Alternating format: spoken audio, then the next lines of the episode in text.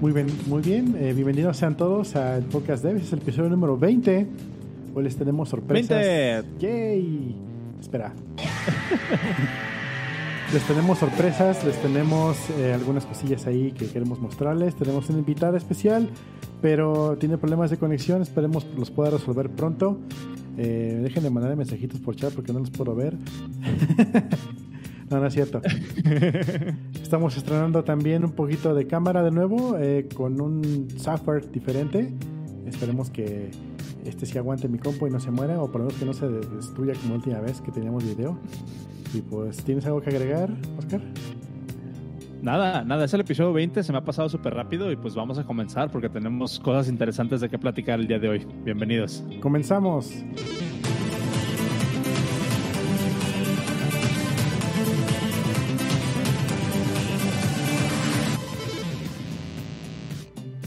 Eso. Fíjate, nos estaba, nos estaba comentando ahorita Luis Felipe en el, en el chat que Laura, nuestra invitada que tenemos este, planeada para el día de hoy, eh, usa Ubuntu. Em, Vaya, vaya. Entonces, sí, tal vez, tal vez no es el, el año de Linux en el desktop todavía, ¿no? ¿Tú, tú has usado Linux como tu sistema operativo principal? Sí. Sí, hubo un tiempo que utilizaba yo Linux en vez de cuando me mudé de Windows, empecé a desarrollar ya más, este, más formalmente. Estuve un tiempo trabajando con Ubuntu, de hecho. Eh, un amigo trabajaba con Slack, pero me acuerdo que tardamos como una hora configurando su setup para que, para que hiciera el build de, de Chrome. Eh. Pero sí utilicé unos meses, utilicé Linux y luego pues ya me pagaron mi primera quincena y me compré una Mac. es, es como, es como el, el Internet Explorer de, de los sistemas operativos, ¿no? Fíjate, yo intenté utilizar, y sé que hay muchas personas, hay muchas personas que utilizan Linux como su sistema operativo principal, pero cuando yo lo intenté, te estoy hablando de hace, no sé, 6, 7 años, cuando intenté utilizar Linux como sistema operativo principal, fue una pesadilla completa. Fue una pesadilla en cuanto a. En cuanto a. No, de hecho fue hace más. Eh, debió de haber sido hace como 10 años, porque era antes de que trabajara con iOS. Entonces, pues, obviamente, iOS no se puede hacer en, en Linux. Em, no, la verdad es que la verdad es que no me gustó. Ah, ya, se, ya se integró Laura. Hola, Laura. Yay. Hola, soy el representante de Laura. Hola, representante de Eso es Laura. todo. Estamos haciendo pruebas técnicas. Genial. Denos un minuto nada más. Dale. Está bien. Estabas, llegan, llegan en el mero mole porque ya empezamos a grabar. Oh, ya Entonces, están grabando, vente. ya estamos en vivo. Eh, pero no se apuren, no se apuren. La gente, la gente que nos está viendo es bien chida y, y no les importa nada de esto. Sí. Entonces, este, te comentaba, te, sí, es, nos quedamos acá como en el, en el limbo, ¿no? Este, te comentaba, Cero, que, que cuando intenté utilizar Linux como sistema operativo principal, simplemente la cuestión precisamente, que creo que es con lo que estamos batallando, con lo que está batallando ahorita el representante de Laura, eh, LOL. que, es, que es la cuestión de los drivers, ¿no? A ver, Laura, desmiéntenos, por favor, dinos que Linux en el desktop ya es una cosa que se puede utilizar. Lo era hasta las siete y media de la tarde, cuando hicimos una prueba de audio y todo funcionó perfectamente. Demonios. Y a las 8 todo falló.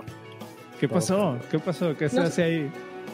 No tengo idea. Intenté entrar con Firefox, con Chrome. Ya no me va a hacer nada. Reiniciar la compu y dijo que tampoco. Así que me cambié de computadora. ¿Y ahorita qué estás usando? También Manjaro. un Ubuntu. ¿Un Ubuntu también? Manjaro. No, Manjaro. Demonios.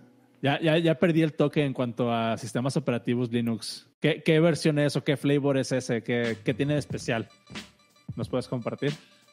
Se supone que tiene mejores drivers, que están más actualizados. La verdad es que mi computadora tiene Ubuntu. Y es Es una más chulada. cool, es más cool. Aquí dice el representante que es más cool. Todo lo que corre sobre Arch, el Rolling Release, es más cool, poderoso, nos hace barbones. No, tiene el contexto de qué están diciendo ustedes, solo de lo que yo estoy hablando y sin embargo participa. sí. nice. No, pues bienvenida, este, Laura, qué bueno que ya se pudieron resolver los, los problemas técnicos. ¿Estás grabando, Nos da verdad? muchísimo gusto tenerte, tenerte por acá. ¿Sí estás grabando de tu lado? No, me falta terminar la grabación. Porque en esta computadora no tengo nada. Ok. Entonces, este, ¿cómo lo hacemos? ¿Nos esperamos o reiniciamos el episodio para tener... Vamos bien, vamos bien. El- el- cualquier cosa lo sacamos del audio. Está bastante limpio, de hecho, el audio ahorita que tiene Laura. Entonces, este. Sí, sí, de hecho. De hecho, está bastante bien. Este, Esta madre va a. Em, ok, eh, pues ahorita en lo que en lo que Laura empieza la grabación, ahorita que nos, que nos platique un poco quién es, quién es ella y qué, qué es lo que hace y vamos a empezar a hablar de los, de los temas. Pero antes, em, pues bienvenidos, este es el episodio número 20. Eh, no puedo creer todavía que ya llevamos casi 20 semanas consecutivas grabando un episodio del podcast. ¿Cómo ves? Ah, se ha ido bastante rápido, de hecho, ¿eh? Yo pensé que no llegáramos tan lejos. Con el meme de, de, de Bob Esponja, no pensé llegar tan lejos. Pero es- está padre, ¿no? Porque significa que nos estamos divirtiendo, significa que, que hemos tenido buen feedback, que todavía nos quedan ganas de hacer el podcast. Ujú. Y creo que sí nos quedan bast- bastante ganas. Em, pues está, está padre. Hoy queremos hablar con, con Laura de e-commerce, de tecnologías de e-commerce, y ahorita que, que ella tenga, que ella tenga chance nos va a platicar un poco acerca de todo esto. Em, pero antes, ¿quisieras tú compartir algún, alguna noticia, algún enlace, algo que, que- de lo que queramos hablar el día de hoy, antes de empezar con el tema principal? Antes de pasar con el tema principal, eh, encontré un par de cosillas en los links que, que compartí, pero no tengo la aplicación para verlos. Sin embargo, podemos abrir con lo que pasó con Google. Eso está caliente. Ah, me estabas platicando antes de empezar a grabar. Te refieres a lo que se cayó Google, ¿no? No sé qué parte de Google se cayó, pero se cayeron varias cosas.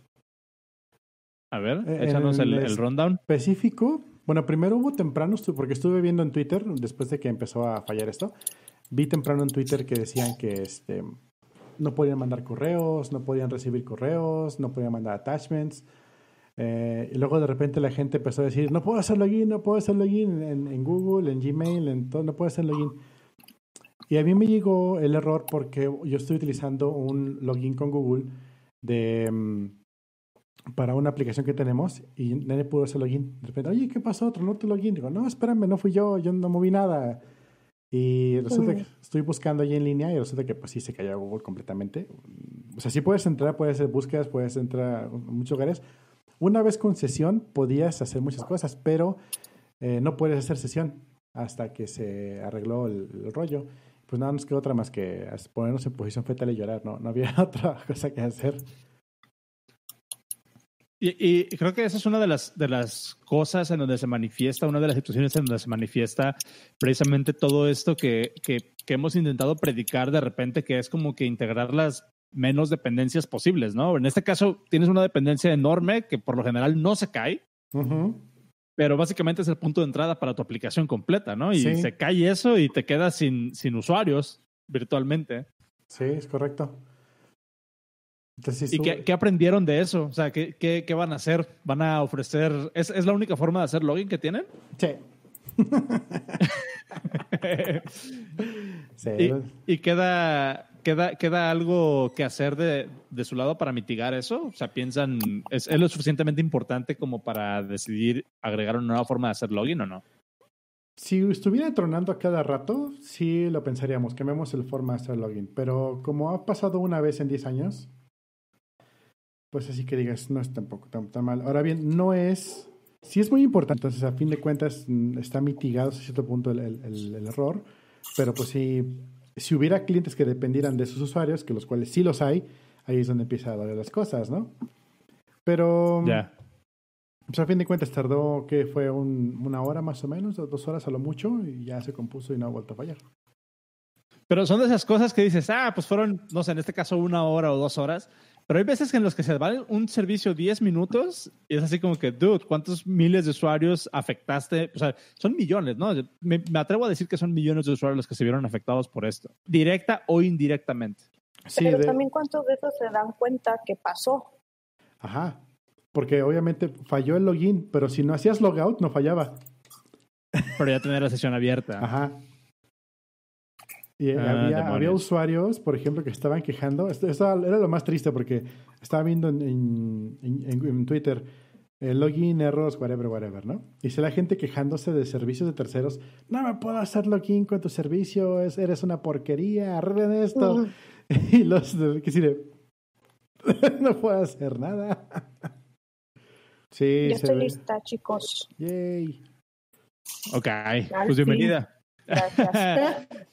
Qué padre, qué padre, qué padre que ya estás acá. Este, al parecer, hoy los dioses de, de el live nos están jugando bromas pesadas a todos. Este, mi audio cuando me conecté a la compu no se escuchaba. Entonces tuve que hacer ahí, no sé, no sé cómo funciona, no sé cómo está funcionando ahorita, pero bueno, esperemos que todo salga bien. Em, ¿Qué onda, Laura? Bienvenida. Muchas ¿Cómo gracias por la invitación. ¿Bien ustedes? También, también. También bien. Qué bueno. Tam- los dioses del internet tampoco me querían a mí hoy. Ah, demonios. Pero mira, lo importante es que ya, que ya estamos acá y la gente ya nos está, la gente ya nos está escuchando, entonces pues vamos a, vamos a aprovechar esa, esa oportunidad de interactuar. No- nos, da, nos da mucho gusto tenerte acá. Queríamos hablar contigo precisamente de, de lo que habíamos comentado de, de la situación de e-commerce. E-commerce creo que para muchas personas es un tema eh, del que no se conoce tanto, por lo menos en mi experiencia, yo sé que e-commerce es una de las cosas en las que no estoy tan familiarizado, pero sé que es una industria grandísima. Entonces nos gustaría platicar de eso, pero ¿qué te parece si antes nos cuentas quién eres, cuál es tu background, qué haces eh, y demás te presentas con, con nuestra audiencia que nos está escuchando y, y viendo? Va, perfecto. Bueno, mi nombre es Laura Trejo. Yo tengo siete años como desarrolladora, de los cuales seis he estado trabajando en e-commerce. E-commerce específicamente con la plataforma de Magento. Vivo en Guadalajara. Estoy activa en las comunidades de TEGU, que es tecnología para mujeres. También el mes pasado inició una comunidad de e-commerce, también aquí en Guadalajara, que precisamente la idea de esta comunidad de e-commerce es pregonar, evangelizar a la gente que no es técnica de qué es e-commerce y con qué se come. Esta comunidad nueva se llama Wimers. Ok. Mm, ¿Qué más les puedo contar? Um, aparte de Magento, me gusta hacer PHP y lo defiendo. Órale. Y tengo tres perros. Y un representante, Un representante. un manager. Nice. Oye, y este, ¿nos podrías platicar un poco de, dices que tienes siete años trabajando como desarrolladora y de esos siete, seis han estado enfocados en el e-commerce. ¿Cómo se envuelve alguien en el mundo del, e-commerce? O sea, ¿cómo llegas a, a hacer e-commerce por seis años profesionalmente? ¿Y qué? Y no sé si nos puedes explicar también qué significa hacer e-commerce, cómo es, cómo es diferente eso de ser un desarrollador, entre comillas, normal, ¿no? Ok, va. Hace seis años yo empecé haciendo e-commerce por una patada del destino, porque donde yo estaba trabajando habíamos terminado una página de WordPress y me pusieron en banca. Y donde estaba trabajando solo puedes estar tres meses en banca y no te corren. Ok. Entonces tenía yo dos meses en banca y me dijeron, oye, llegó un proyecto de pues algo de PHP y que e-commerce quieres. Y yo, pero por supuesto. Oye, pero ¿sabes hacer Magento? Y yo, no, pero pues lo aprendo, ¿cuál es el problema, no? Entonces, de esos seis años que yo tengo, apenas hace dos años empe- empecé a trabajar con e-commerce mexicanos. Antes de eso, todo eran e-commerce en Estados Unidos. Ya sabes, ¿no? El outsourcing.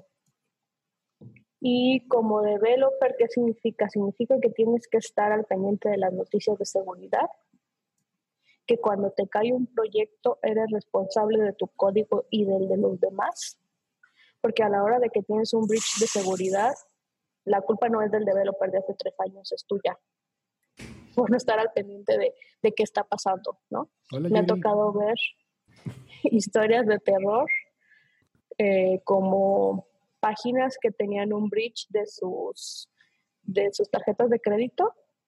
Así que todos los días hacían un batch de las nuevas tarjetas de crédito que entraron al sitio y las mandaban. O sea, así de gacho O sea, está. o sea, ¿cómo? O sea, ¿qué, qué, qué hacían con esas tarjetas? ¿A dónde las mandaban? a, a un sitio ruso. Ok. Ajá, ajá. Y, y es muy común, pero no lo dicen. Tranquilamente. ¿Y es, una, ¿y es un sitio conocido? probablemente hemos comprado de ahí. No. No, Ah, es en Estados Unidos como muy al norte, a donde hace mucho frío. Ya. Entonces, no. Pero, o sea, sí significa que tienes que estar al pendiente de tus cosas y de las de los demás. Claro. Demonios. Sí. Sí, no está cool. O sea, aparte de una integración con un login de Google, o sea, tienes que estar viendo que nadie esté haciendo cochinadas con su sitio. Porque también en el e-commerce quieren tener solo developers. O sea, no se preocupan por tener como un equipo completo, decir, ah, tengo a mi developer y tengo a mi DevOps y tengo a mi QA y tengo, o sea, no creen que el developer lo puede resolver todo. Entonces tienes que hacer todo, Ya. al menos en el 99% de los casos. Y a menos de que sea como una empresa que tenga su desarrollo in-house, difícilmente vas a tener como todos los perfiles. Entonces, digamos que, que ¿tú qué dirías que es más, es más sencillo o es más difícil ser developer de de e-commerce? ¿Cómo, ¿Cómo caracterizarías esa experiencia? Mm, No, no creo que esté en sencillo y en difíciles. Eh, ¿Qué tanto te gusta sufrir? Y es como un nivel medio avanzado. Ok. O sea, no, no cualquiera, tú dirías que no cualquiera puede llegar a ser e-commerce. Necesitas como un cierto, cierto perfil para lograr, para llegar a ser eh, e-commerce de manera profesional. No en el sentido de técnicamente, porque al final pues es programación, es en el sentido de la paciencia. Porque la mitad del proyecto de e-commerce es configurar el administrador y la otra mitad es hacer desarrollo. Entonces, si te aburre estar en el administrador configurando los sistemas de pago, pues no la vas a librar. Ya. Entonces, No. hay días que son muy monótonos.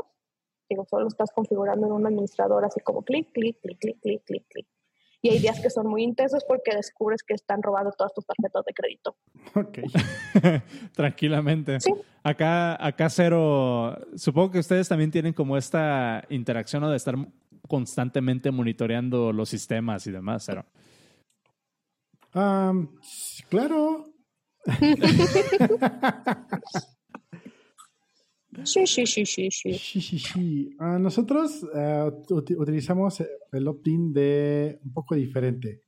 Mm, ¿Cómo te lo pongo? Nosotros en vez de estar eh, desarrollando todo in-house o poniendo implementaciones de, de banco tal cual, eh, como la empresa en la que estamos inició Tickless, Techless, sin tech, em, O sea, Muchos- ¿cómo? Ah, bueno, sí, ya, ya, ya me acordé que era literalmente con una, con una Un spreadsheet, Excel. ¿no? O algo sí, así. exacto. Entonces, em, muchas de las cosas que se utilizaban para conectar hacia bancos eran cosas prehechas, súper probadas y en cualquier otro caso ya vienen auditadas desde fuera antes de llegar a nosotros. Entonces, desde ahí se viene utilizando mucho ese, ese baggage. Entonces, si algo llegase a tronar, si llega auditoría, si llega algo a tronar, nosotros solo movemos el Excel.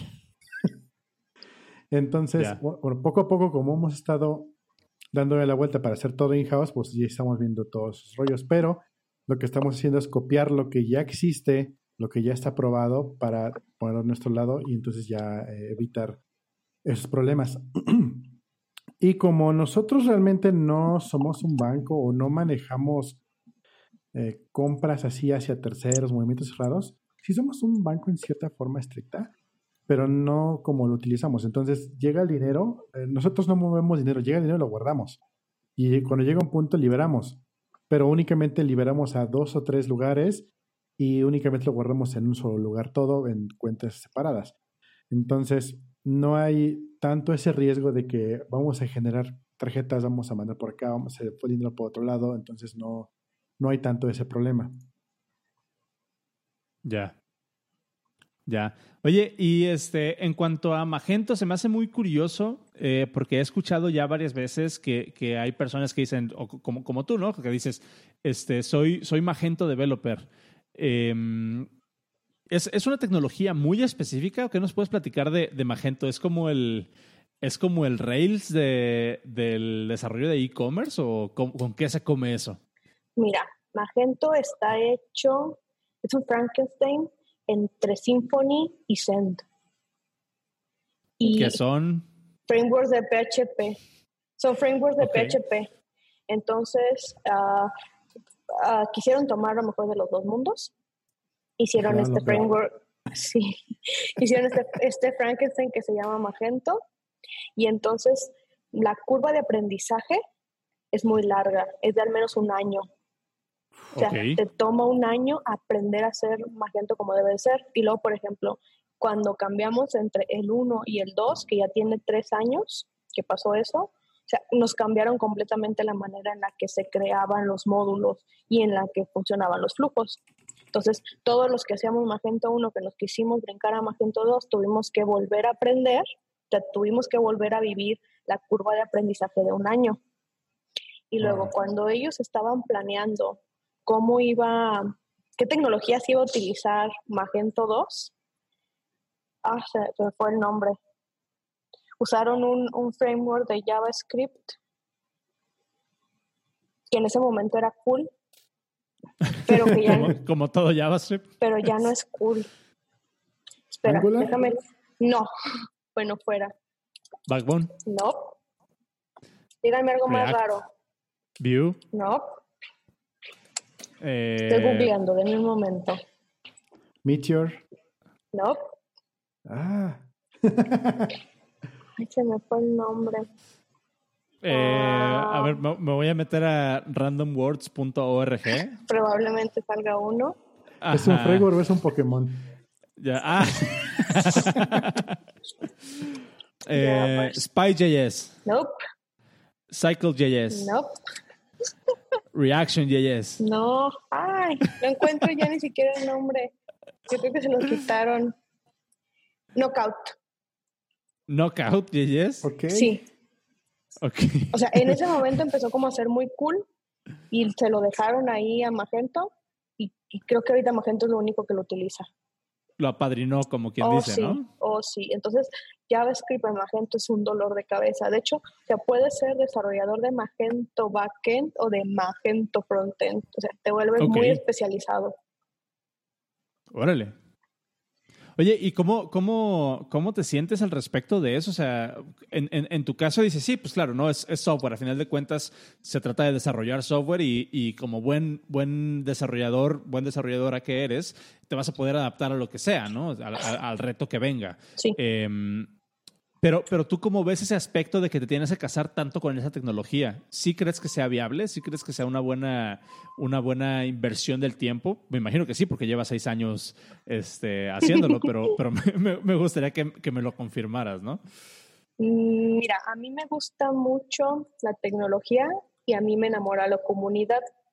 Si tú te metes a Twitter, hay, hay muchísima comunidad que hace Magento. Entonces, alrededor del mundo cotorreamos y lloramos juntos de qué es lo que nos pasa. y luego también, como mis trabajos siempre han sido para empresas remotas, o bueno, yo estando remotos, la interacción también siempre es como en ese tipo de plataforma. Entonces tampoco no extrañaba tener como compañeros de trabajo que me entendieran, ¿no? Lo que yo estaba haciendo, porque yo estaba con, con la comunidad. Eh, a cuando yo tenía ya dos años haciendo este Magento, me cambio de empresa. Y entonces a la hora de empezar a buscar como, pues, ¿qué me conviene más, no? Me cambio a una empresa a hacer desarrollo general o me cambio a una empresa a hacer Magento, ¿no? Los sueldos siempre eran mejor para Magento. Entonces, ¿Será una, una situación, perdón que te interrumpa, pero será una situación como de estas de que los sueldos son buenos porque nadie quiere hacerlo? sí, Sí. es correcto. Ok. Y, y eso porque tienes que invertir mucho tiempo. Y luego, por ejemplo, las certificaciones son carísimas, los cursos son carísimos. A lo mejor no es como un Adobe, bueno, es que ya es de Adobe, pero antes lo que no era de Adobe, o sea, no era tan caro, pero sí es caro, ¿no? Le tienes que invertir. Y la mayoría de las empresas te dicen, ah, pues qué bueno que hagas Magento. Oye, me quiero certificar. Mm, mm. Si te quieres certificar, de tu dinero. Wow. ¿A poco? Sí, Está, está raro, ¿no? Porque ese tipo de, de habilidades o de, de, mm, ¿cómo se le llama? De skills tan específicos, por lo general están en el mejor interés de la, de la empresa conservarlos y promoverlos, ¿no? O sea, se me hace Sí, raro pero- que no estén dispuestos como a invertir en esa parte. pero una vez que te certificas, duplicas o triplicas tu valor. Entonces, lo más seguro es que te vayas. Oh. Entonces, por eso dicen, si, si, quieres, si quieres certificarte, invierte tú. Porque como es ilegal hacerte firmar que te vas a quedar un año o más para desquitar la certificación, por eso ellos no invierten. Ya. Ok. Interesante. pues sí, a mí me enamoró la comunidad y la sigo mucho y estoy ahí interactuando y vas a un evento y está la gente de Twitter y es como, ah, yo te conozco de Twitter. ok. Sí, es muy, como muy unida. siempre está padre eso, ¿no? Como ponerle cara en persona al, avatar con el que has estado debatiendo sobre tecnología por dos años, ¿no? O sea, siempre, siempre es un sentimiento padre. O hacen como actividades, a lo mejor sonsas, de que dicen, oye, es este Magento Monday Hat, ¿no? Y la gente se toma la foto con su sombrero y utiliza el hashtag, ¿no? Y todo se sube como esa ola. Ya. Entonces, pero por ejemplo, ahorita, pues sí hubo un antes y un después cuando fue la adquisición de Adobe, que pasó el año pasado, porque mucha gente... Adobe compró Magento. Magento, sí, el año pasado, hace un oh. año más o menos. Entonces hubo mucha incertidumbre entre qué iba a pasar, ¿no? Porque las cosas que compra Adobe las destruye.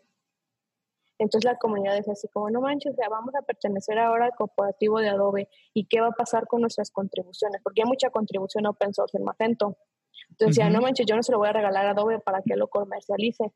Y mucha gente se bajó del, del open source, ¿no? Dijo, ya no quiero dar nada hasta no saber este, qué pedo con, con Magento, ¿no?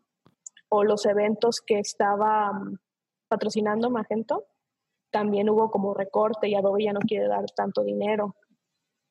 Pero este, entonces, ¿Magento es una tecnología cerrada? O sea, ¿siempre fue una tecnología cerrada o empezó como proyecto open source? Empezó como proyecto open source hace 12 años, como entre 10 y 12 años más o menos, y se volvió muy famosa y lo compró eBay eBay lo compró, lo volvió tecnología cerrada y la comunidad se quejó y dijo, bueno, está bien, yo ya, yo ya utilicé el conocimiento que necesitaba, ahí les va su Magento de regreso, yo ya no quiero nada, lo regresó a la comunidad y la comunidad lo empezó a contribuir, de ahí se forma Magento Inc.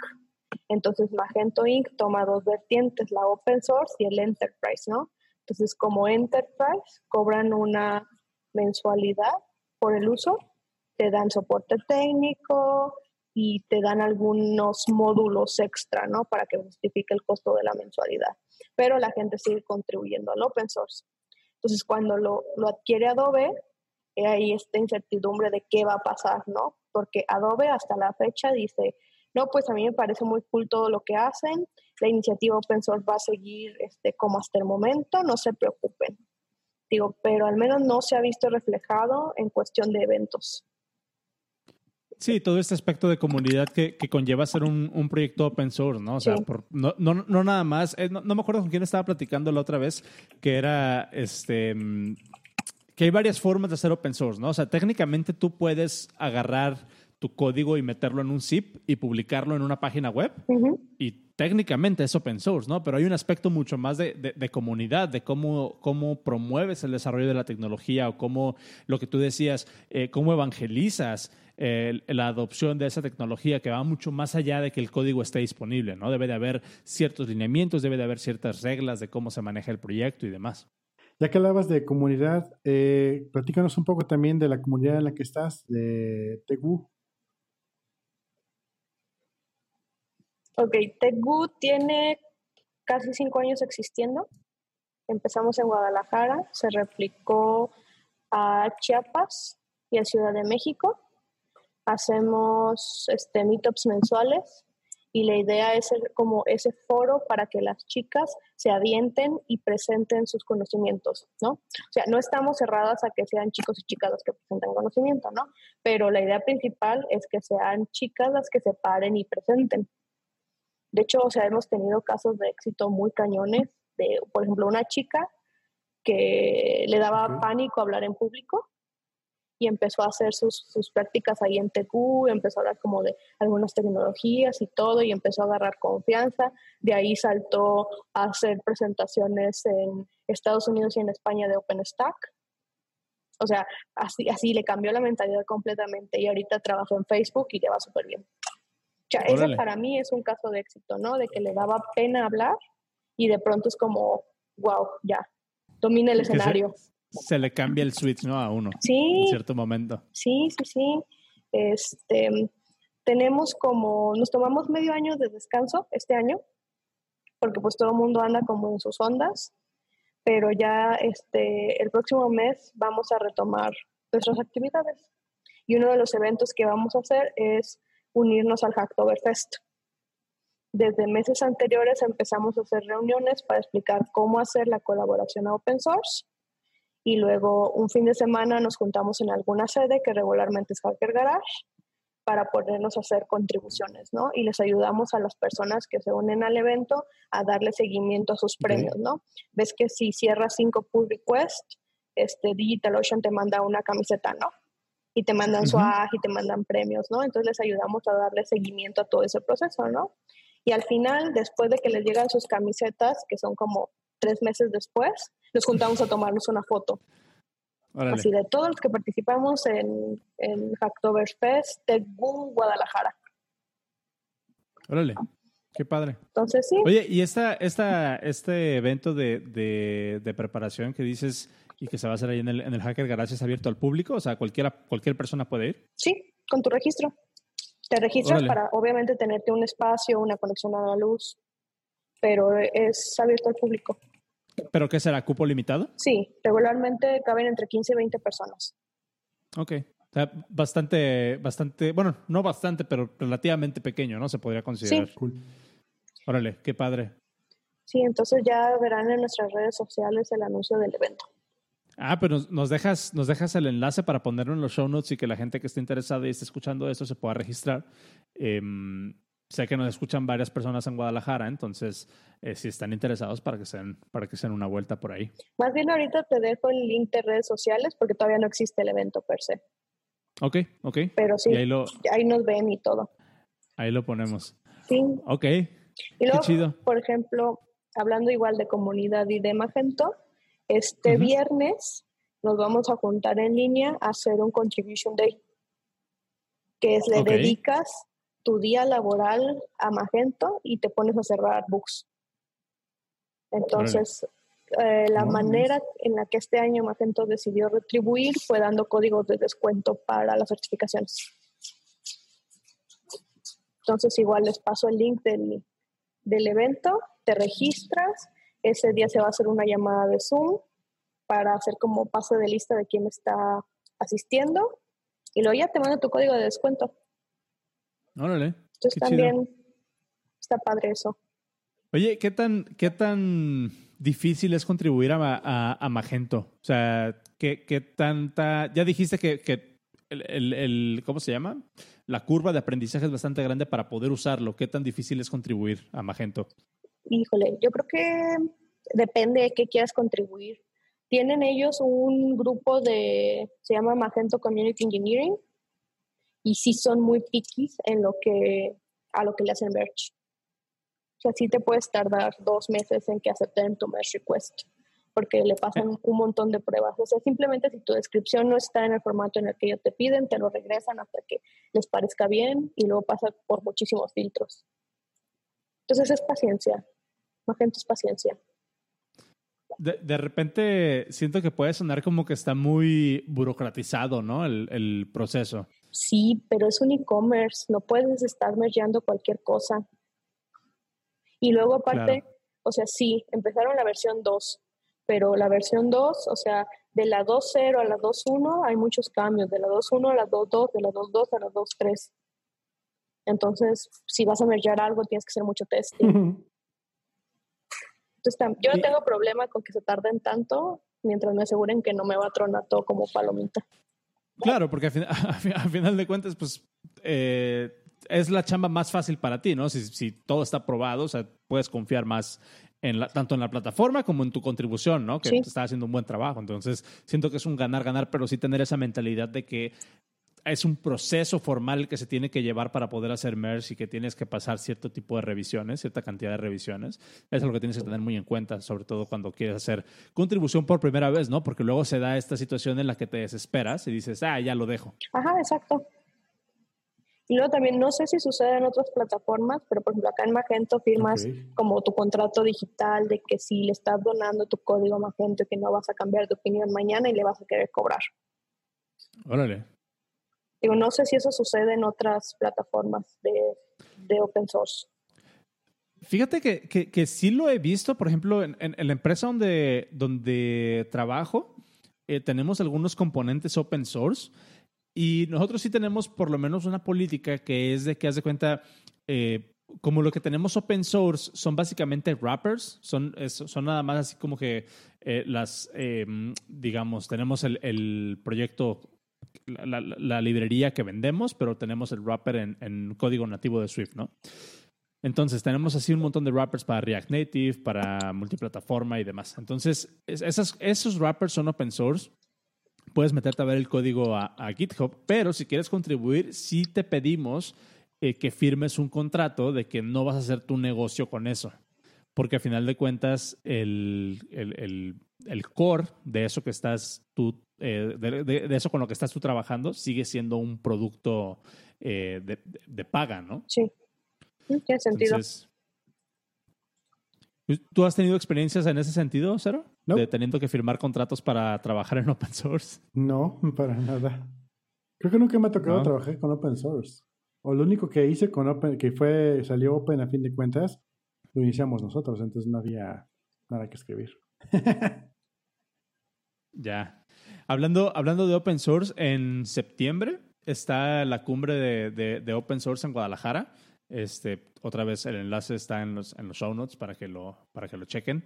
Este, yo se me hace que sí me ando dando una vuelta, ¿eh? ¿eh? se ve que se va a estar interesante. Está, sí, se, ve muy bien la agenda. ¿Tú vas a estar por ahí? Mm, voy a comprar mi boleto. Porque sí, se ve muy bien la agenda. Sí, se ve bastante padre. Sobre todo el, para las personas que estén, ahorita que tú estabas comentando sobre, sobre estos hack days y demás, el segundo día del evento va a ser completamente destinado a contribuciones. Eh, y va a haber gente, va a haber gente de, de, creo que va a haber de gente de Google y un montón de, de, empresas más. A mí el que me interesa mucho es el de contribuciones a TensorFlow, que es el sistema aquí que tiene Google de, de, de inteligencia artificial. Ah, eh, o de Deep Learning, o qué, ¿cómo se le consideraría como Machine Learning o qué es TensorFlow realmente? Es Machine Learning, se supone. Sí, ¿verdad? Es como un framework para hacer Machine Learning. Em, ese se ve bastante interesante y también las, las, ponencias del primer día se ven, se ven bastante buenas.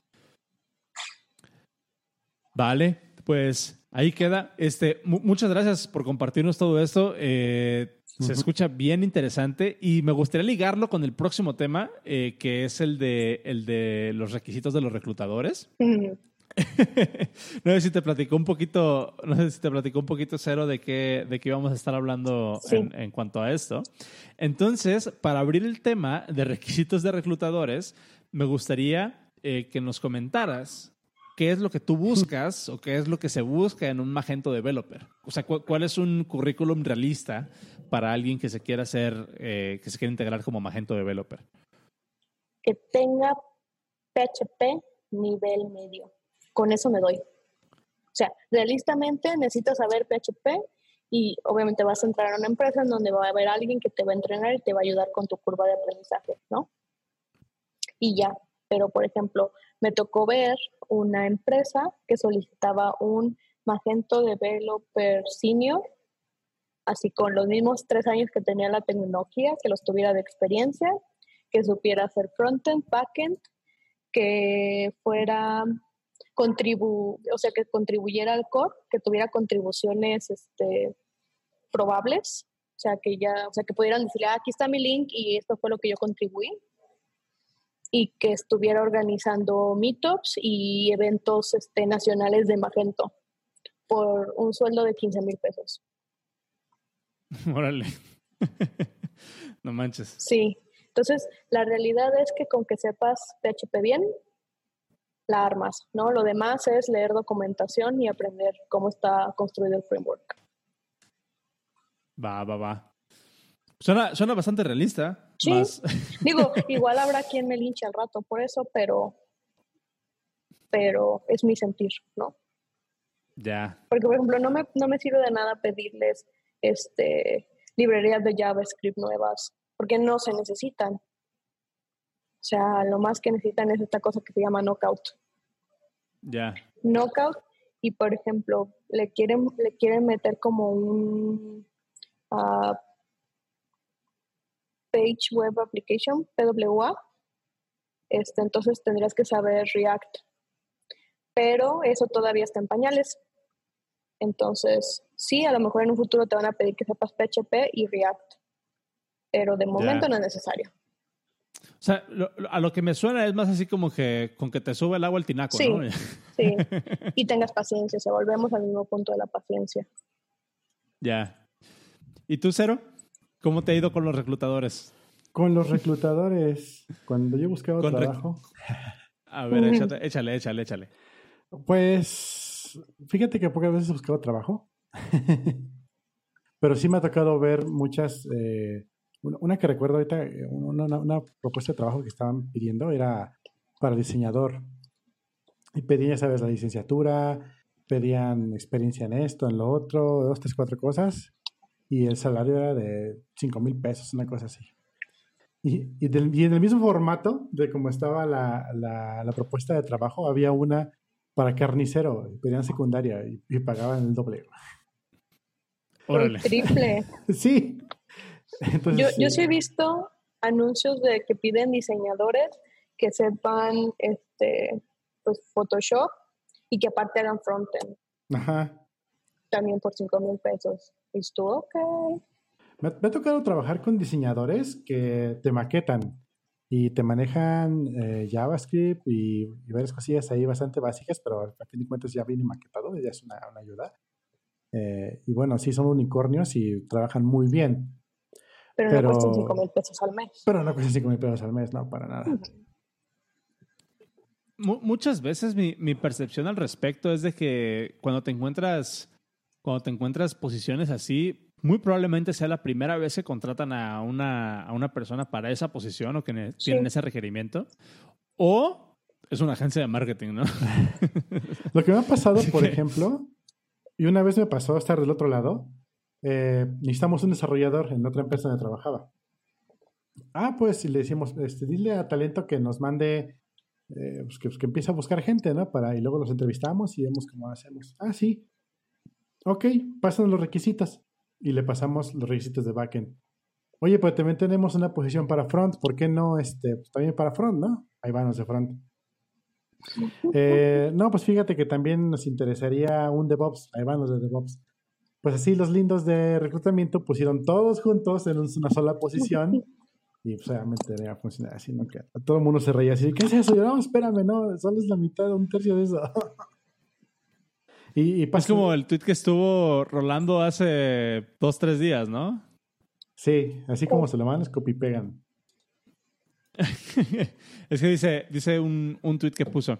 Dice, los reclutadores van a pedir JavaScript, React, Redux, Node, Mongo, ah, end-to-end testing, Docker, Kubernetes, AWS. Y dice, dice el del tweet, me tienes que pagar como tres salarios porque esos son tres, tres chambas diferentes, ¿no? O sea, son, son requerimientos para tres trabajos, casi, casi. Ajá, pero, pero ahí, por ejemplo, eh, ahí, por ejemplo, yo vi eso y no se me pareció excéntrico porque es lo que he trabajado. Y, si vas a un momento a hacer una, una, una, página, pues vas a tener que hacerle backend, vas a tener que hacerle frontend y vas a tener que subir a algún lado.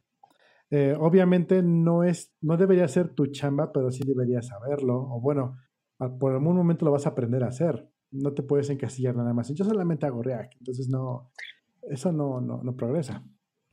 A mí se me hizo muy chistoso porque, porque yo sí lo vi y digo, ok, a ver, check, check, check, check. Solamente Kubernetes es el que no sabía. Ah, ok, no aplico.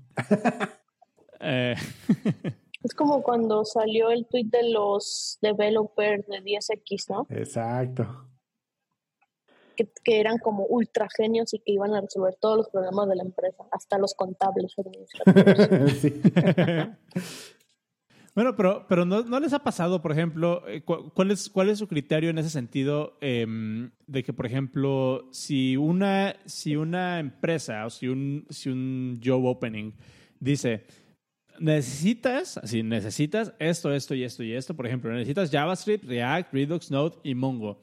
Y luego ponen, nice to have, que sepas Kubernetes o que sepas Rails o que sea lo demás. En mi experiencia, eh, las veces que piden esos de nice to have, es que así como que por lo general vas a terminar haciendo eso. O sea, porque, porque no tienen quien lo haga, si no, no lo estuvieran pidiendo, ¿no?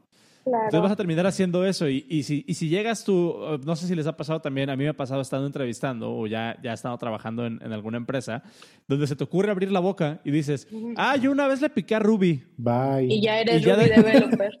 Y ya de repente eres el que hace Ruby en la empresa y todos los problemas de Ruby te llegan a ti cuando te digo, vi Ruby y fue así como de, ah, Simón, leí el tutorial una vez, ¿no? Y los nuevos proyectos, ¿les ha pasado sí, sí, eso? que los haga Oscar. Oh, sí, pues apoyo. Sí, así me pasó el otro día, me pusieron a debuguear Ruby, yo así como de, what? O sea, no vayas muy lejos. Yo una vez se me ocurrió decirle a la que era mi jefa, antes de hacer e-commerce, que, que me salían bonitos las, uh, las imágenes las infografías en ya Canvas. Diseñadora. Ajá, y en ese momento me, me, mandó todas las infografías que tenía feas a que las hiciera en Canvas. No. Y le dije, no, pero espérate, o sea, yo soy developer. Y me dijo, sí, pero ahorita no tengo chamba de developer para ti, así que ponte a hacer eso. Damn. Entonces, sí, es mejor no decir nada. no decir de más. No, está, está, Está interesante porque en algunos contextos, en un, en un, contexto bueno, como en esta utopía de la que tanto hablamos en, en este programa, dar, tener la iniciativa, tener la, la ¿cómo se le llama? ¿Cuál, ¿Cuál, es la palabra que estoy buscando? No sé si es iniciativa o es este tener la... Audacia. Decir, pues, la, audacia, la audacia, ajá, ándale, podemos decirle así de decir que sabes algo te puede dar como puntos, ¿no? Te puede hacer crecer dentro de la organización, pero en, pero en el caso de que te salga el tiro por la culata, como en este caso, donde ya de repente eres el experto en esa tecnología que a lo mejor no más te interesa de paso, este, también puede ser algo muy contraproducente, ¿no? ¿Cómo, cómo manejamos eso? Es que depende en dónde estés. Por ejemplo, si estás en una startup, que poca gente y que crece en el proyecto y que es como tu unicornio, dices, sí, a huevo, eh, aprendo DevOps, y aprendo frontend, y aprendo backend, uh -huh. voy a hacer todo, ¿no? Pero si estás entrando a un corporativo en el que se supone que ya todos los procesos están bien definidos y que tú tendrías que hacer tu trabajo y, y te, te, empiezan a dar chamba de 24 horas, ahí ya no está padre, ¿no? O sea, una claro. cosa es que, que, te pongan la camiseta y que quieras ayudar y que, y que se hacen tron y otros que abusan de ti. Exactamente. Entonces es ahí se muy trata más delgada de... la línea. Sí, ahí se trata más como de tú saber discernir, ¿no? ¿Qué es lo que espera la empresa de ti? Si estás viendo que el ambiente a lo mejor se pone medio exigente en cosas que a las que no les corresponde, eh, tal, tal, vez te convenga más quedarte un poquito callado, ¿no? Uh -huh. Está bien, bien interesante. Eh, por ejemplo, sé de primera persona de un, sé de primera persona de un amigo que estaba aplicando a una empresa de, de carros eh, una empresa muy grande de carros, es lo que diré. eh, en la área de desarrollo, obviamente, y de hecho estuvo trabajando haciendo freelance con ellos un, unos meses porque necesitaban hacer algo y yo lo sé hacer, les freelanceo, mientras pues, nos empezamos a, coquetear, a ver si, si me late su chamba, si les late mi persona, y pues si funciona, pues me pagan, ¿no? Y ya digo, me, me, me contratan. Y sí, le ofrecieron chamba y todo, pero en ese tiempo que estuvo freelanceando se dio cuenta del ambiente de trabajo, de cómo los traían, de que no era realmente así chingón. Y saben que este, pues no, no me voy a quedar, este, gracias por, gracias por la oportunidad, pero fíjense que pues me quedo mientras chaman ahorita, ¿no? Entonces, también es cosa que hay que ver, ¿no? Eh, era, es un tema muy interesante de contrataciones, de cosas que no sabes, que deberías saber cuando estás buscando trabajo. Eh, por ejemplo, los, los ya, lo, ya, lo, he mencionado antes, no sé si en este podcast o en otro lado, los famosos eh, este, contratos a prueba, los, la temporada de prueba, uh -huh. que tú estás ahí un tiempo ahí con ellos trabajando y te van a probar si la armas, si no. Pero lo que nadie te dice que deberías saber es que también tú estás probando a la empresa. y si a ti no sí. te interesa, si, si no concuerdas, si no te funciona, dices, gracias, ¿no? Ni tú ni yo. Exactamente. Y, eso siento que viene mucho de, cómo nos educaron, ¿no? Por lo menos a mí me tocó eso de que, de que mm, eh, implícitamente, porque nadie me lo dijo así, o sea, nadie me dijo textualmente de que, de que la empresa era más importante que yo. Sin embargo, así es como que te van metiendo la idea de que la empresa, el equipo y la fregada es así como que, dude, ¿en qué momento ves también tú por tu beneficio personal? ¿No? ¿Qué tanto mapea eh, la ideología de la empresa a lo que tú quieres hacer, a cómo te quieres tú desarrollar? Es como de, cómo vivieron nuestros papás, ¿no? Que ellos aspiraban a, a, jubilarse. A jubilarse, exacto. Entonces era como ese, la camiseta eterna. Sí. Sí. De, hecho, antes de iniciar el podcast, y creo que por eso se me hizo un poquito tarde, estaba teniendo una plática bien interesante con, con mi novia donde le estaba diciendo, ¿sabes qué? Este, se me hace que me vendieron el cuento de que comprar una casa era una buena idea. Es una pésima idea. Pésima idea. Yo, lo he dicho muchas veces. Muchas veces le he dicho, comprar una casa es la peor inversión que puedes hacer. ¿Por Parece gigante si lo haces a más Acaba de, comprar una 15 años. Eh, sí, yo también. Oigan, yo em, quiero comprar mi casa. Por ahí hay un link que les, voy a buscar, salió en Forbes. Forbes, como se pronuncia, no me interesa. Forbes, diría Marta de baile, Forbes. Eh, donde explican algo que yo hace mucho escuché y puse así a pensar, y realmente es una verdad. Comprar una casa es la peor inversión. Todo el mundo te vende aquí que no, comprar tu casa es una inversión a futuro, es donde vas a tener donde vivir, es donde X y Z, ¿no? Es, entre comillas donde te puedes caer muerto, ¿no? Donde te puedes caer muerto, exactamente. Sin embargo, hay que hacer unos padres aquí. Como inversión, es de lo peor como una compra de un patrimonio, toda la letanía, ok, te la paso. Pero si tú lo quieres ver desde un punto de vista financiero, una inversión es lo peor. Porque la vas a estar pagando por 20, 30 años. Esos 20, 30 años, no. Si tú estuvieras pagando renta, digamos, ahorita vives en Querétaro como yo, estás pagando renta, y dentro de un año, dentro de dos años, te dicen, ¿sabes qué? vámonos a Canadá, porque pues hay opción y me están dando la opción de irme a Canadá. Y este, dices, pues me voy. Terminas de pagar la renta y te vas. No, fíjate que nos regresamos a todo, pues me voy. O sea, no estás, una, no estás atado. Dos, la, los pagos de, de hipoteca son a veces igual o más caros que los pagos de renta. Y tú dirías, ah, pues sí, este, pues es, pero es mi, es mi casa, ¿no? Sí, pero no es tu casa realmente hasta que terminas de pagarla. Entonces toma en cuenta, yo tengo 35 años, más 30 años voy a estar a los 65 años teniendo mi casa por fin. Entonces realmente, si tú lo consideras como una inversión, realmente no es una buena inversión, porque después de eso que la vas a malvender, que vas, te vas a mover o te la vas a quedar. Recuerda que una inversión, tú entras dinero para ganar más dinero. Entonces, si tú compras una casa en un millón de pesos y en 35 años la vas a vender en tres, es la peor inversión que has hecho en tu vida. ok, se le das a tus hijos. Bien, pero eso es otro tema completamente. Eso es desde el punto de vista financiero. Ahora, hablando de hipotecas o créditos, cualquier cosa arriba de 15 años, más 15 ya es el tope, hard tope. Eh, el, 10 años es, es lo ideal Menos de 10 eres este, una persona muy adinerada y pues vas a comprar casi, casi, casi al cash. 10 años es eh, lo, recomendado. 15 es el tope, 20 ya estás pagando más intereses de lo que vale la casa. Entonces, realmente, ¿qué estás pagando? ¿Qué estás comprando? Estás comprando una deuda para pagarla a 30 años para que al final no la vas a vender porque es tuya, no porque vas a vender tu casa si no te vas a mover. Entonces, desde el punto de vista financiero, es una muy mala, es una pésima inversión. Obviamente, dejando eso de lado, pues sí, tienes los beneficios de que pues tu casa, etc., tienes a tus perros, yo qué sé, ¿no? Rant, diagonal rant. Pero, pero, pero dinos en realidad cómo te sientes al respecto. Pues tengo casa. Estoy tranquilo, el internet es lento. Oh. No, realmente sí está muy chido. Pero financieramente es una, muy pésima inversión. La estoy sacando a 15 años. Espero que sacarla en 15 años. Em, que vivas 15 años más. ese es otro punto. O sea, vas a. ¿Qué tal que no vivo 15 años más? ¿No? Y me muero y, y, y nunca tuve una inversión. Demonios. O sea, si te vas ya a- nos pusimos existenciales. Si te vas a números, es lo peor que puedes haber hecho. Pero se supone que cash. con tu crédito hipotecario tendrías un seguro que en caso de que te mueras se cubre la deuda y dejas un beneficiario, ¿no? o sea, sería claro, un mejor claro. escenario. no sería el mejor escenario. pero, pero desde el punto de vista de mi persona fue una pésima inversión. Invertir dinero, dinero, dinero, dinero. O sea, mensualmente estoy pagando, ponle un número redondo, 10 mil pesos, ¿no?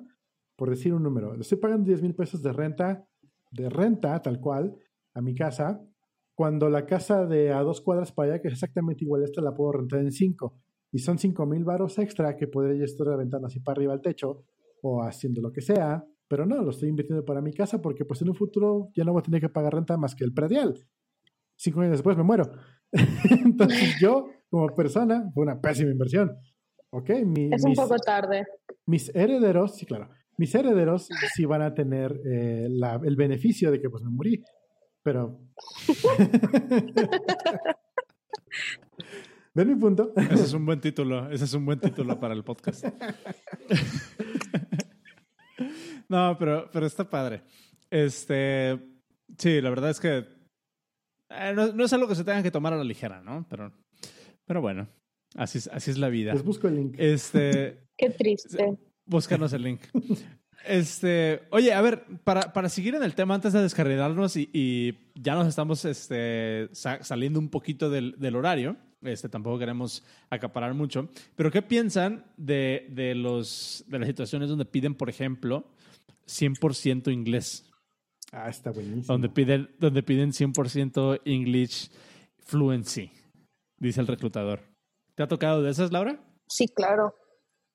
¿Y cómo, cómo las manejas? ¿Qué, qué, qué te hace pensar cuando piden ese tipo de requerimientos? Ah, no me causan ruido, si soy sincera. Ok. Porque te digo, mis trabajos siempre han sido remotos. El problema es con, o sea, tú puedes hablar con alguien de Estados Unidos y si eres 100% fluent English. Pero si hablas con alguien de la India, te va a decir que no sabes inglés. Entonces, este, pues es dependiendo con quién te vayas a entrevistar. Y al trabajo al que estés aplicando, porque también si te piden 100% fluent English y te van a tener en oficina y nunca vas a hablar con ningún cliente extranjero, pues también estás sobrecalificado. Pues O yo- se pudieron haber perdido de un buen perfil de un junior, Claro. por ejemplo, que todavía se podía cultivar por poner esa restricción. Claro. Yo vi, yo crecí en una zona turística y es bien interesante porque allá el inglés lo dan por sentado. O sea, tienes que saberlo porque si no, pues, ¿qué haces aquí? Em, Sí. aún así hay mucha gente que no sabe inglés en octavo semestre y los reportamos en la cara. Anyway, em, si entras a una empresa turística, obviamente el inglés viene marcado por default, así de, ok, aparte de inglés, ¿qué sabes, no? Porque no nos sirve si no sabes otra cosa. Ah, Claro. Si trabajas en una empresa de desarrollo de software para una empresa que es turística, se te puede obviar que no sepas otros lenguajes, pero inglés es por default. Ahora bien, mm, muy raro se me ha presentado allá en, en- en donde trabajas en una empresa para México que te pidan que tengas inglés fluent. Eh, ¿Sabes inglés? ¿Español? Este, Em, fluido. Ah, Fluido. Fluido. Ya. Sí. Muy rara vez te lo piden fluido. Y, y eso me lo vine a topar hasta que fui a trabajar a Colima, donde las empresas realmente son para. Son para este, para empresas gabachas. Y entonces, Gringos. Gringos. Y entonces ahí sí, este, tienes que tener a fuercitas saber inglés bien para que te puedan entender, para que te puedas dar a entender. Pero es lo mismo, o sea, necesitas que se entienda tu senior o tu PM con el cliente. Si No, tienes un buen developer, exacto, junior que no sabe inglés, pues le das chance. Te digo. No, sí, debería ser. Eh, lo, diferente, lo difícil ahí es que si trabajas para la empresa tal cual directamente, pues no hay para dónde esconderse. Si trabajas para una consultora, sí hay donde decir, ok, aguántame este chavo, no lo pongas en la junta y vamos Sí. a bajárselo más fácil. Pero si entras a trabajar a la empresa gabacha, pues ahí sí no hay cómo. Ah, sí, no. No, sacan hijo. A mí e, ese tipo de requerimientos no era tanto como con el tema del inglés, aunque estuvo buena la discusión. Thumbs up. Pero era más como em, el sentido de cuando te piden 100% en algo, ¿no? O sea, 100% dominio. ¿Cómo, ¿Cómo mides el dominio en algo? Eso es lo que a mí me causa como ruido. ¿Cómo sabes que tienes 100% en inglés? ¿O cómo sabes que tienes 100% en Magento, por ejemplo? ¿Para ti qué significaría tener 100% en Magento, por ejemplo? Que eres del Magento Community Engineering. No hay otra respuesta. Ok. Ya, si estás ahí es porque sabes todas las tripas. Si no, no. Y, y, y, por ejemplo, ¿habría alguna forma de validar eso por... O sea, ¿el tener el título es suficiente en ese caso? Eh, pues es que ese es, un, ese es el equipo que hace Magento, ¿no? Entonces, para, nunca me he enfrentado a, un, a unas entrevistas para intentar llegar ahí, pero supongo que serían muy perras. Si de por sí ya entrar con Magento ya está difícil, ahora para entrarle más al core, sí, sí más, ¿no? Sí. Otra vez ellos somos sorpresa, ¿no? Pero, o sea, para mí aspiracional sería como pertenecer a ese equipo. Ya. Algo bien interesante. Eh, cuando he trabajado en empresas mexicanas, te sientes así que pues, estás dando el máximo. Bueno, a pasar a que tienes que dar el máximo, pero que sientes que realmente no aportas tanto eh, hablando del síndrome del, del, que ya hablamos otro día. Ajá. Y, te sientes así y, estás chambeando, estás sacando la chamba, eh, salen los issues, llegan los bateas, todo como sea. Y pues te sientes que dices, ojalá algún día llegue a ser bueno, ¿no? Resulta que te que vas con los equipos donde en teoría están los gurús de todo el internet y están más babas que uno. dices, ¿qué diablos? Entonces, en tu caso en específico, no me sorprendería que si tú hicieras el, examen o, la entrevista o algo para entrar, tuvieras una muy buena oportunidad. Ay, ojalá. Fíjate, yo tengo, yo tengo una teoría al respecto y se las quiero compartir. No sé si ya lo he hablado antes aquí en el podcast, pero eh, yo siento que tiene que ver, ese, ese sentimiento que acabas de expresar ahorita, Cero, siento que tiene que ver mucho con cómo nos educaron eh, a nosotros como mexicanos o como latinos.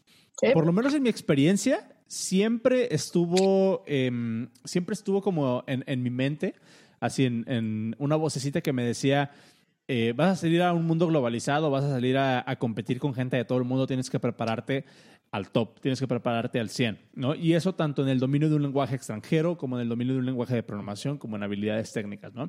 Entonces, por lo menos en mi caso, yo lo que siento es de que uno como latino, uno como mexicano siempre tiene esa presión de dar el 110%, 115%, porque vas a salir a competir. Y te lo juro que a mí me ha pasado.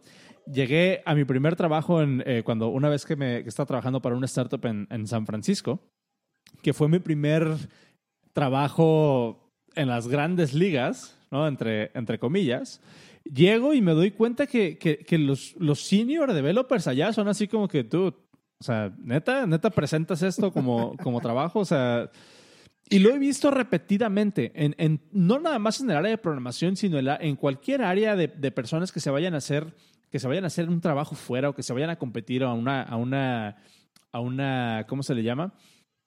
Al extranjero a un, ajá, pero, pero sea, que sea, ya sea un deporte, un trabajo, una actividad, lo que sea, siempre el latino o siempre el mexicano, o en mi caso, por ejemplo, la gente de Colima, cuando sale de Colima, se encuentran con que nos han metido tanto la idea de que tenemos que trabajar el doble para poder siquiera ser considerados. Terminamos siendo mucho mejor, muchas, muchas veces mucho mejor que las personas contra las que estamos compitiendo, ¿no?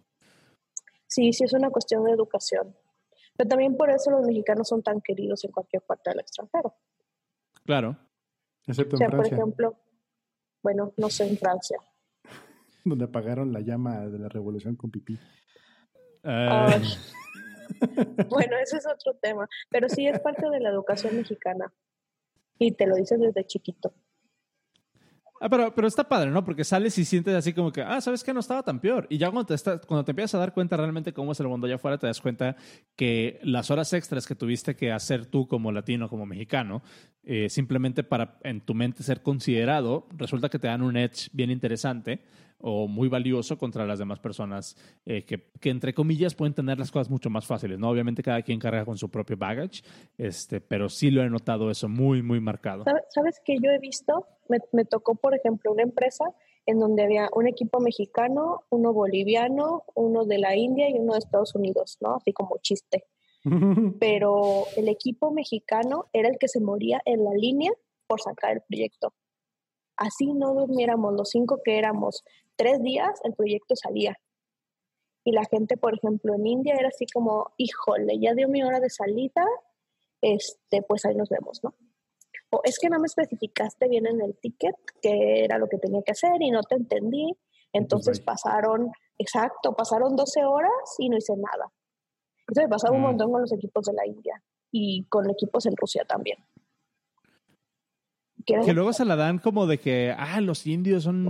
Eh, en mi experiencia, la verdad, de las, de las peores experiencias que he tenido es trabajando con, con... No por generalizar, obviamente, también he trabajado con gente muy, muy, muy buena de allá. Este, pero sí, o sea, esa, esa reputación de que se ganaron de que es mano de obra muy barata, la verdad, eh, mis, experiencias con gente de la India es muy mala, muy mala. Muy sin, embargo, no con gente de allá y he tenido que reescribir lo que hace. Fíjate que en, en, mi caso, muchas de las razones por las cuales yo siento que me quemé de, de, la, de la consultoría es porque de mis últimos, mis últimos clientes o los últimos grandes clientes con los que me tocó trabajar eh, en aplicaciones así como de moderadamente pequeñas, era de que, ¿sabes qué? Es que el equipo anterior lo contratamos porque era mucho más barato, pero nos hicieron un cagadero y necesitamos, necesitamos sacarlo y ahora sí como que... Ah. y es, es, un, es, es, un trabajo bastante frustrante, ¿no? Y tú, Mexican, lo puedes arreglar. claro. Es lo que te digo. porque tenemos fama de no rajar. Exacto, o sea, te mueres en la raya, pero sale. Exactamente. Pues bueno, igual así como nosotros nos vamos a morir en la raya ahorita. este, porque se nos acabó el tiempo, digo, son, son, este, llevamos que una hora, una hora diez grabando, más o menos. Sí, más o menos. Es el episodio, es el episodio este, 20, pero ahí les va. Antes de, antes de cerrar esto, este, Laura, muchísimas gracias por acompañarnos. Eh, disfrutamos mucho la plática y muchísimas gracias por estar aquí, por tomarte el tiempo de, venirnos a platicar un poco de, Magento y de tu experiencia como desarrolladora de software y demás. Muchas gracias por la invitación, chicos. Yo también lo disfruté, aunque hayamos peleado con el dios del Internet. pero siempre pasa, siempre pasa. Entonces, este, no, no te apures. Eh, disfrutamos mucho. Gracias por estar acá. Eh, antes, antes de pasar a, lo que sigue, vamos a hacer un pequeño punto y aparte porque ahora sí vamos a hablar de las noticias que tenemos como parte del podcast, ¿no? Los anuncios parroquiales. Si ya llegaron hasta aquí, se merecen, se merecen eso. Uno, eh, tenemos, estamos estrenando sitio web. Si se meten al podcast.dev, van a ver que es un sitio web completamente diferente. Es un sitio web eh, que, sobre el cual tenemos mucho más control. WordPress. Y Digan lo que quieran, yo, yo, yo WordPress eh, me saca de cualquier apuro. ¿eh? Yo, yo todo, todo, lo que hago en, todo lo que hago en internet lo hago con WordPress. Y funciona. Y no me quejo. No me quejo. No me quejo. si, yo puedo hacer. Sí, claro. O sea, es, es, bastante pragmático. ¿no? El otro día, ahí, les va, ahí les va un gol. Este, el otro día estaba, estaba em, viendo Twitter y una persona eh, que conozco virtualmente eh, estaba, estaba platicando de que quiso hacer un single, single web page em, para un evento y se le ocurrió montarlo en, en Google Cloud Engine o no sé qué cosa. Ah, ya sé cuál eh, dices. Total, que le salió una cuenta como de 100 dólares, así como que, dude, una, o sea, una, literalmente un HTML te hubiera sacado de problemas y en el peor de los casos un WordPress, o sea, es así como que para qué tanta, dirían en mi pueblo, para qué tanta mamada, ¿no? Bueno, como diría Juan Gabriel, para, pero qué necesidad. Pero qué necesidad. Este, yo, yo he visto gente que tiene tan tatuado Magento que lo modifican para que sea como un Eventbrite. Okay. Entonces, eh, pasan uno o dos meses de desarrollo modificando el Magento para que sea su Eventbrite para su evento de dos días. Entonces tú, pues para eso hay otras herramientas. Yo, yo he visto lo, Claro, lo- lo- literalmente usa Eventbrite, ¿no? Sí. Yo, yo, yo he visto lo opuesto. He, he visto gente que modifique tanto un WordPress que termina pareciendo un Magento. Pareciendo, entre mil comillas. Mm. Con WooCommerce, Sí, es que tal cual. le puedes poner, le puedes dar para los dos lados, ¿eh? Pero, pero esa, yo siento que esa es la belleza, por ejemplo, de, de estas plataformas tan generales como WordPress. O sea, literalmente le metes, o sea, la, la- la capacidad en la que los nuevos temas o los temas premium de WordPress te dejan personalizar tu sitio es, es, es, es. Maravillosa. Premium. Cuestan dinero.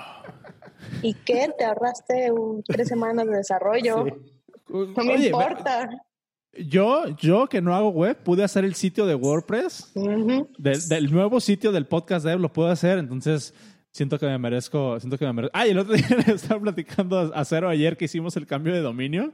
Fue así como que es, es un setup tan sencillo con estas nuevas herramientas como Let's Encrypt y el acceso SSH que tiene DigitalOcean. O sea que si yo puedo, si yo puedo configurar y cambiar el SSL de un dominio y automatizar, poner un cron job y todo eso, o sea, cualquiera puede hacerlo. O sea, neta, es, Ya puedes poner Sí, DevOps. si en yo lo puedo hacer, ya puedo poner DevOps en mi, en mi currículum. Ya puedes aplicar. Así es.